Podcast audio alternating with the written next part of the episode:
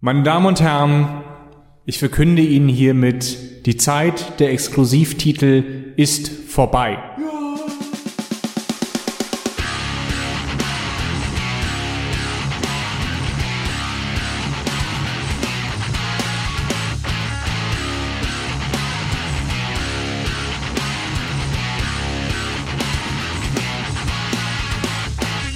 Und war's das dann auch für mehr Spiele?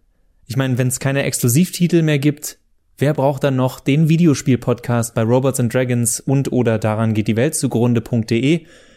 Denn Seien wir doch mal ehrlich, der Konsolenkrieg, Exklusivtitel, Master Chief, Kratos, das ist der einzige Grund, warum Leute überhaupt noch Videospiele spielen. Ihr kennt unsere richtige Meinung dazu. Aber uns kam mal wieder so das Thema unter, jetzt wo Days Gone als nächster PlayStation-Exklusivtitel eben entexklusiviert worden ist und für den PC rauskommen soll, ähnlich wie ein Horizon und ja, Death Stranding und zwischen doch eine gute Handvoll andere Titel. Wir sind, wie eben schon angekündigt, zu dem, dem, ja, der These gekommen, nicht dem Schluss, sondern das muss ich erst noch rausstellen, dass Exklusivtitel nicht mehr von so großer Relevanz sind. Stopp. Natürlich sind sie das noch. Was wir meinen ist, es ist nicht mehr wichtig, dass bis zum Ende aller Tage ein Titel exklusiv ist. Wir denken, ja, Master Chief wird auch in Zukunft als erstes die Xbox rocken. Kratos wird auf jeden Fall zuerst ein, zwei Jährchen auf der PlayStation abhängen und dann wird es freigegeben. Weil, um schon mal die Kurzfassung vorzugeben, seien wir ehrlich, es erinnert sich ja kaum noch heutzutage irgendjemand, was er vorgestern gemacht hat, weil ich mir seitdem 300 Millionen neue Videos auf YouTube, Twitter, Instagram, Sachen bei Wish bestellt, TikTok-Videos gemacht und verzehrt, dass ich schon wieder vergessen habe, dass ich heute diesen Podcast aufgenommen habe. Hoffentlich nicht, weil das heißt, dass ich vergesse, ihn zu schneiden. Ihr merkt, worauf ich hinaus will. Es gibt so viel, es interessiert eigentlich immer nur das Neueste. Wenn ein Spiel neu rauskommt, es gibt immer Pre-Order, Pre-Sale, ähm, Ziele, die die Firmen schon haben. Alles muss vorher schon feststehen. Jeder muss Tag eins oder sogar noch früher. Ich erinnere mich beim Final Fantasy VII Remake, die Leute, die gesagt haben, mein Spiel kam heute schon an und das war dann ein Tag oder zwei früher. Und die äh, Studios sagen, bitte spoil die Leute nicht. Und Mensch, was sind wir geil darauf, Sachen so schnell wie möglich zu bekommen. Und da ich denke, dass das weiter der Fall bleibt, äh, Sony kann gut verkraften, dass Days Gone jetzt auf dem PC rauskommt, denn alle Verkäufe, die sie mit Days Gone auf der PlayStation haben machen können, haben sie schon längst gemacht. Die meisten davon im ersten Monat. Und das ist im Grunde genommen auch das, was der Mensch, der das angekündigt hat, Jim Ryan, der CEO, also der Vorstandsvorsitzende, von Sony Interactive Entertainment America. Der hat auch gesagt, also ja, wir stehen jetzt relativ gut da. Anfang, äh, natürlich sagt er, sie stehen relativ gut da in einem Interview mit GQ. Ähm, er hat gesagt, ne, es ist jetzt Anfang 2021, unsere Leute haben gute Arbeit geleistet in 2020, wir haben eine Menge toller Titel rausgebracht und. Das heißt normalerweise, dass sie demnächst Leute entlassen. Corporate Bullshit Speak. Ja, es wäre auch nichts, ne, wenn du dir anguckst, was äh, Google äh, mit SG&E gemacht hat, eine Woche vorher noch eine Mail verschickt mit, ey, alles super, Leute, wir ähm, werden gleich noch den Investitionsrahmen festlegen und ihr habt, ihr macht echt tolle Arbeit, tolle Sachen, die wir in den kommenden Monaten veröffentlichen werden. Und er das Geilste ist ja, ne, der Typ von Google, äh, Stadia, der wurde ja dann in einem in einer Q&A Session, ja, in einer Fragerunde von den Mitarbeitern per Videoschalte wurde er gefragt, wusstet ihr das schon? Da mal eine Woche vorher und er so, ja. Ja. ja. Es ist unglaublich, ja. Sony. Und Jim Ryan hat jetzt also gesagt, äh, wir haben diese tollen Titel und um ehrlich zu sein, für uns wäre es blödsinnig, wenn wir sie nicht einer noch größeren Gruppe von äh, Spielern und damit Käufern und Käuferinnen zugänglich machen würden. Und ich meine, ein Titel wie Days Gone oder Horizon Zero Dawn, Zero Dawn, klar, das sind, das sind Titel, die Sony nicht selber gemacht hat. Mehr oder weniger. Sony hat als Publisher und als Unterstützer äh, fungiert, aber es ist kein, es sind Studios, die Sony gehören, aber die könnte Sony auch wieder verkaufen, mehr oder weniger. Ja, ähm, es ist nicht so, als käme das wie bei Nintendo direkt von Nintendo zum Beispiel. Und deswegen veröffentlichen sie, es auf dem PC und wie du gesagt hast, es, es ergibt nur Sinn, es ist ein zwei Jahre, also noch 2019 ist es rausgekommen. Es ist ein zwei Jahre altes Spiel mittlerweile, Days Gone. Äh, Horizon Zero Dawn war letztes Jahr ja noch älter, glaube ich, drei bis vier Jahre. Ähm, und insofern ja, warum nicht? Ich meine, es gibt genug Leute, die wie ich, die die Horizon Zero Dawn gerne spielen würden, nur halt einfach keine Zeit haben. Und wenn sie den da und das ein weiterer guter Grund ist, das zu machen, ist ja auch, die Spiele werden ohnehin mehr oder weniger auf PC-ähnlicher Architektur programmiert. Sie werden nur angepasst eben auf, auf die Architektur, auf die Hardware der, der PS4 bzw. PS5. Insofern sollte es relativ einfach sein, die Dinger zu, zu übertragen auf, auf einen Heim-PC. Äh, auch wenn Horizon Zero Dawn gezeigt hat, dass es da auch Schwierigkeiten geben kann. Insofern, ja, äh, ist, ist, ergibt es Sinn für ein Unternehmen, das in erster Linie denkt, wir wollen Geld machen mit dem, wo wir Geld reingesteckt haben.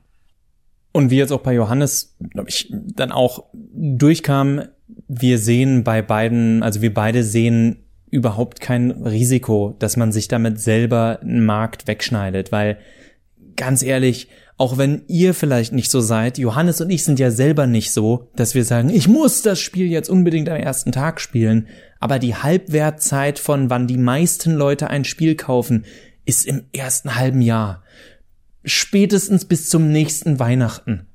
Danach redet keiner mehr über die Spiele. Das ist dann eher dieses, oh, hast du eigentlich mal das und das gezockt? Sie sind dann ja meistens schon in irgendwelchen Sales drinne und das heißt, diese Exklusivität ist auch komplett weg. Und Exklusivität, vor allen Dingen in Zeiten, wo wir über Twitter, über Facebook kommunizieren und über YouTube, wo, wo wir also unique Content brauchen, ja, die ist dann auch weg. Es interessiert doch jetzt keinen mehr, wenn jemand sagt, boah, Ghost of Tsushima, habt ihr, da, habt ihr das gespielt? Das ist schon echt ein geiles Spiel. Oder alle nur so, äh, ja. Ja, das ist, das ist irgendwo auch ein großes Problem. Johannes und ich wissen das ja auch, äh, warum äh, wir nicht der mit Abstand größte Podcast der Welt sind, weil wir eben nicht schon drei Wochen vorher die Spiele zocken und euch dann Sachen sagen, die ihr in drei Wochen sowieso alle wisst, weil ihr das Spiel kaufen werdet.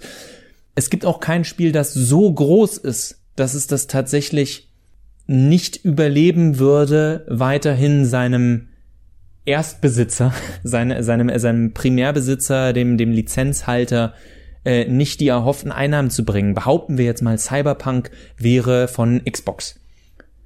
Wenn die das Spiel das erste Jahr alleine hätten vertreiben können, die hätten das Spiel verkauft, noch und nöcher jetzt mal, weil unabhängig von dem ganzen Trara, was hinterher kam, das Spiel hat sich ja fantastisch verkauft. Und wenn ich es nur auf der Xbox spielen kann, dann kaufe ich es mir da halt auch. So, so einfach ist es. Die wenigsten sagen, kein Problem, dann warte ich halt ein Jahr.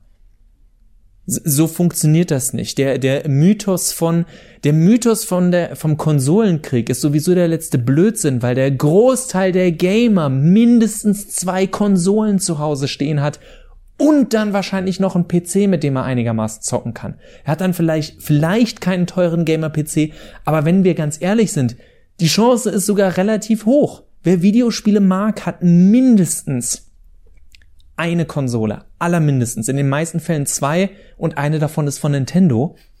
Und wo wir wieder beim Thema Sales sind, oh, was nervt mich das, dass das und das Spiel nur auf Xbox kommt. Ich habe äh, vor zwei Jahren auf die PS4 gesetzt. Oh, warte, ich habe gerade gesagt, Seit zwei Jahren gibt es diese Konsolen schon. Ich kauf mir die Xbox One einfach irgendwo für 150 Tacken. Das ist nix.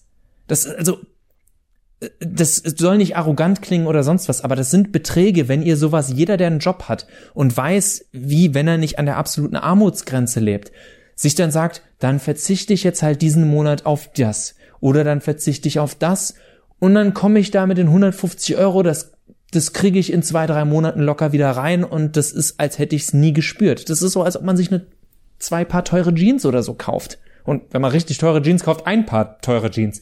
Also, Was kaufst du für Jeans? Johannes wohnt auch in Berlin. Johannes weiß genau, wo man Jeans für mehr als 100 Euro bekommt. Ich weiß, wo du deine Jeans kaufst. Im KDW. In Etage 6. Nee, da gibt's nur Essen. Egal. Zurück zu Videospielen. Nee, aber eben auch zu dem Thema Geld. Und was ja im Endeffekt darum geht's bei Exklusivtiteln. Es geht um den bösen Day One. Und so, ich denke, dass mehr und mehr Firmen das einsehen werden. Ich denke auch, dass da irgendwann Nintendo einlenken wird. Nintendo könnte Breath of the Wild gerade für den PC rausbringen. Es würde ihnen nicht wehtun. Es würde also finanziell nicht. Sie hätten Angst, dass da rumgemoddet wird und ihre heiligen Marken angefasst werden. Fun Fact, das wird jetzt schon. Also, äh, man, es, es gibt Leute, die spielen Breath of the Wild auf dem PC. Ich nicht, aber ich kenne persönlich welche. Ich rede hier ja von offiziell und wie Nintendo Geld damit macht. Aber ich weiß genau, was du meinst, Johannes. Also, selbst da, da ist dann irgendwann diese, diese Trennung, die zwischen einem und seiner Property, die japanische Firmen sind da, glaube ich, auch noch mal ein bisschen traditioneller und ein bisschen gebundener, weswegen es wenig überraschend ist, dass es Sony Amerika ist, die sich zu so Sachen äußern und nicht äh, Sony Japan. Und warum das bei Nintendo, falls es passiert, noch dauern wird, aber ich meine, es hat ja schon angefangen damit, dass es dann auch auf dem iPhone Spiele gab in die Richtung.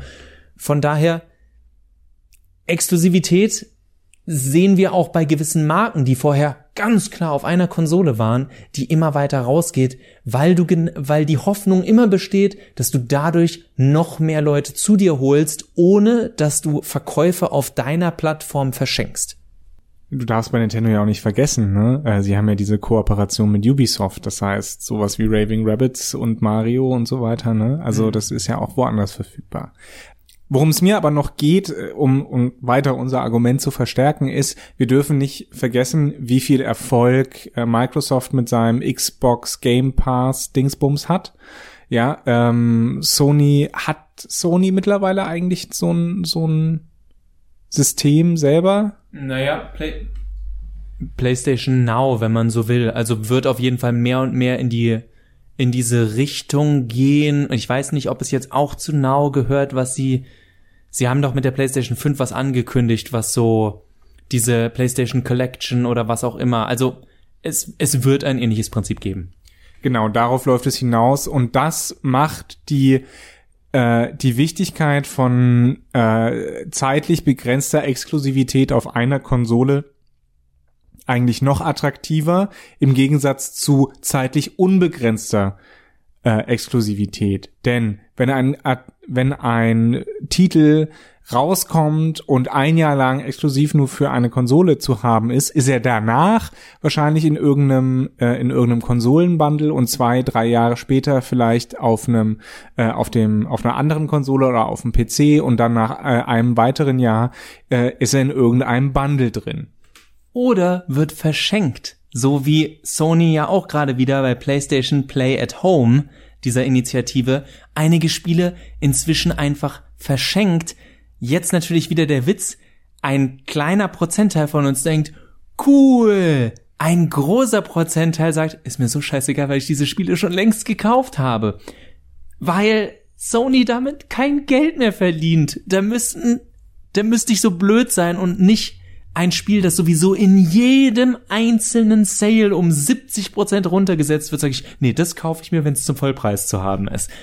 Also, das ist halt was, worüber man immer wieder nachdenken muss bei diesem, das, das ist ein sehr kalkulierter Verlust, den Sony da in Kauf nimmt, wenn sie solche Spiele verschenken. Da gehört nämlich auch Knack dazu. Wisst ihr noch, was Knack ist? Nein, ist auch besser so.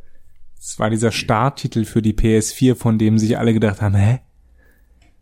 Wozu es eine Fortsetzung gibt. Und übrigens, als du gerade sagtest, entweder ist mir egal oder ich habe sowieso schon, bei sowas denke ich mir dann, oh, nicht noch mehr Spiele, oh Gott. Äh, Nein, also diese, diese zeitliche Exklusivität geht ja nicht nur eben mit einer äh, versprochenen, mit einem versprochenen Absatz her. Ich weiß, dass dieser Titel gut ist und groß ist und seine KäuferInnen finden wird auf dieser Konsole, sondern es geht auch damit her, dass natürlich dafür Geld bezahlt wird, das äh, exklusiv als Titel eben zu haben. Und deswegen ist es, ist es fast schon, ist es fast schon nicht mehr sinnvoll, einen Titel wirklich nur noch exklusiv für X oder Y rauszubringen, sondern du willst möglichst viele Leute erreichen, sowohl als Publisher als auch in den, als auch als Entwickler. Und ähm, ja, deswegen, ich meine, für uns hat das das Positive, den positiven Einfluss, ähm, dass wir natürlich mehr Spiele spielen können. Das Problem ist aber, vor allen Dingen AAA-Titel wird das wahrscheinlich in bestimmte Richtungen bewegen. Welche, Max? Ja, die guten alten Mikrotransaktionen, ne? Wobei Mikro ist dann auch wieder so eine Frage, weil inzwischen würde ich sogar einen Season Pass in gewisser Weise als eine Art Mikrotransaktion in Blick auf das große Ganze. Also wenn ich sehe, dass, was hatten wir letztes Mal, also nicht die letzte Folge, aber eine der letzten Folgen, das Apex, ein Spiel, das gefühlt vor drei Monaten rausgekommen ist, ist schon ein bisschen länger, aber das letztes Jahr rausgekommen ist, inzwischen schon irgendwie sieben oder acht Staffeln hat. Was auch immer das bedeutet, dass es eine Staffel hat das ist halt, klingt cooler, als zu sagen, hier haben wir ganz viele kleine Mikrotransaktionen wie eine andere Rüstung oder nur ein Teil der Rüstung, weil die Rüstung inzwischen zwölfteilig ist, weil ist das nicht cool, weil ihr noch individueller sein könnt und mehr Geld dafür ausgeben könnt. Und der Witz ist ja, dass in solchen Seasons meistens nochmal ganz viele Mikrotransaktionen drin sind. Und wenn wir davon ausgehen, dass Johannes und ich hier einigermaßen den richtigen Riecher beweisen und Xbox und Sony ein sehr großes Interesse daran haben, dass Sachen wie eben, jetzt habe ich den Xbox-Namen schon wieder vergessen. Genau, den Game Pass. Wenn solche Sachen etabliert werden sollen, also alle möglichen Abo-Sachen mit, zahl uns einfach so und so viel Euro im Monat und du kannst tausende Spiele spielen. Ja, wie machen die Publisher denn dann ihr Geld? Also, bevor ihr jetzt sagt, na, die werden das auf jeden Fall bekommen, erinnere ich euch an Spotify ganz viele Musiker ganz wenig Geld bekommen. Die sind froh, dass sie dieses Geld bekommen. Versteht mich nicht falsch. Ich kenne kleine Musiker, die sagen, das ist, ey, sonst würde ich halt gar nichts bekommen, weil wie verkaufe ich sonst meine Musik? Vieles ist natürlich trotzdem nicht. Es ist das gute alte, jemand wie Jay-Z oder Coldplay oder BTS, die machen viel Geld damit. Jemand wie Dave G. Giles, hört Musik von Dave Giles, bitte. Äh, der macht damit halt jetzt nicht so viel Geld, aber gerade in Corona-Zeiten ist es dieses jedes einzelne Abspielen zählt, weil es dann wieder ein paar Cent reingespült hat. Und das wird für Publisher, gerade für AAA-Publisher nicht genug sein. Das heißt, die werden sich da irgendwelche Deals aushandeln und du machst dann halt Sachen wie, oh, du willst Fortnite mit deinen Freunden spielen? Überhaupt kein Problem. Du kannst zwar als Teil des Game Pass kostenfrei Fortnite spielen. Aber die Seasons musst du extra kaufen. Da haben wir, Microsoft oder Sony, leider keinen Einfluss. Das müsst ihr mit Epic Games ausmachen. Das müsst ihr mit Ubisoft, mit Square Enix, mit wem auch immer. Das heißt, dadurch, dass du immer sagst, oh, du brauchst die aktuellste Version, kann man hier und da hier mal 10 Euro, da mal 10 Euro, also Leute, kleine Beträge, die sich ganz schnell addieren, wie eben mit DLCs und man plötzlich, wenn man mal eine Rechnung aufstellt, so ein Haushaltsbuch führt, merkt, oh, ich habe dieses Jahr wieder 300 Euro in Fortnite gesteckt, ohne Mikrotransaktionen, sondern einfach nur, um das Spiel weiterspielen zu können. Und das, das denke ich erwartet uns, dass alles noch ein bisschen undurch, noch undurchsichtiger wird, beziehungsweise entweder wird es immer undurchsichtiger, weil es so viele Mikrotransaktionen gibt, oder es ist so durchsichtig, dass wir es schon überhaupt nicht mehr mitbekommen. Was, womit ich meine, ich überprüfe nicht mehr jeden Monat. Ich habe das im Hinterkopf, dass ich so und so viel Euro für mein Handy im Monat ausgebe, so und so viel Euro für einen Musikstreaming-Service ausgebe im Monat, so und so viel. Das Netflix, was es sonst noch alles gibt. Also viele von uns haben ja schon diese, okay, von meinem Gehalt geht am Ende des Monats das für die Miete, Nebenkosten und dann gibt es diese neuen Nebenkosten und das sind die Abokosten. Und da werden Videospiele, ich leg mich da fest, zwangsweise darauf rauslaufen. Und wenn das sowieso der Fall ist, dann brauche ich, ähnlich wie, nehmen wir das Beispiel Netflix. Da interessiert doch in drei Monaten oder jetzt schon Queen's Gambit niemanden mehr. Das war wichtig zum Exklusivzeitpunkt die, die erste Woche, der erste Monat. Oh, muss man geguckt haben, sollte man auf jeden Fall mal geguckt haben. Klar, das werden einige auch noch in einem halben Jahr gucken oder in einem Jahr. Gucken sie vielleicht auch nochmal, oh, ich habe mir Dark jetzt nie angeguckt, aber ich weiß nicht, was ich tun soll. Ich schaue mir Dark an. Tu's nicht. Werde ich auch nicht. Ah, werde ich schon wieder wütend. Um diesen Rant irgendwie geordnet zum Ende zu bringen. In einer besseren Welt werden wir die, würden wir in den nächsten Monaten nicht mehr sehen, wie Leute sich sagen, ach, wie cool ist PlayStation, ach, wie cool ist Xbox, ach, wie toll ist Nintendo, weil es gleichzeitig seine Bedeutung verliert, weil jeder irgendwann diese Spiele spielen kann. Die traurige Seite ist aber, es zählt mehr denn je, weil es immer wichtiger wird, wie Johannes vorhin gesagt hat, wenn ich am ersten Tag nicht schon über das meine Reaktion und meine Gefühle zum Ending eines 50-Stunden-Spiels eine Meinung habe. Die Mathematik überlasse ich euch selbst, wie ihr das schafft. Dann ist es schon passé, dann kriege ich nur noch ein Ach so, ja, habe ich auch schon längst durchgezockt. Ja, ja, fand ich fand ich nicht so gut wie den Teil davor. Kojima bringt's mir nicht mehr so. Also das es gibt ja Gründe, warum niemand über Death Stranding auf dem PC redet. Also, es, es gibt nicht diese, es kam nicht plötzlich nochmal, boah, am Riesentrending, 100.000 Leute reden heute über Death Stranding. Nö, es ist jetzt halt auch auf PC raus. Und selbst die Leute auf dem PC wissen ja großteils schon, wie das Spiel endet und sonst was, weil man ja inzwischen schon bombardiert worden ist. Und das ist am Ende des Pudels Kern, dass alles nach ein paar Augenblicken schon nichts Neues und damit nichts Exklusives mehr ist. Und damit sind Videospiele in gewisser Weise auch ähm, Opfer dieser Aufmerksamkeitsökonomie geworden, mit der wir heutzutage zu tun haben. Dieser, um es mal böse zu formulieren, Wegwerfökonomie. Also es hat was von Süßigkeiten kaufen und dann sind sie, also ich werde immer dafür von manchen Leuten, oh, Max vergleicht nicht alles mit Essen, aber ich finde, es passt so wunderbar, weil irgendwie ist es ja weg danach. Niemand, gefühlt niemand liest ein Buch nochmal, spielt ein Spiel nochmal, sondern ich will es einmal spielen und dann wegtun. Und dann kommt halt mal endlich so ein Spiel wie Hades und die Leute sagen, cool, ein Spiel, das sich darum dreht, dass ich es wieder verwerten kann. Aber darum geht's ja nicht. Ja, aber warum willst du ein gespieltes Spiel denn weglegen? Äh, weil so viele neue Spiele erschienen Weil's sind, die eigentlich du, eh scheiße war. Die du entweder das oder die du Spiele erschienen sind, die du jetzt unbedingt spielen musst. Und da, da spielen so viele Faktoren rein. Wir haben schon mal über FOMO geredet, Fear of Missing Out. Wir haben über den Pile of Shame geredet. Wir haben über zu lange Spiele äh, in, zu, in, in zu kurzen Abständen geredet. Vor kurzem Artikel gesehen. Spieler sind enttäuscht von den neuen Quests bei Assassin's Creed Valhalla. Ich mir auch denke, jetzt erst?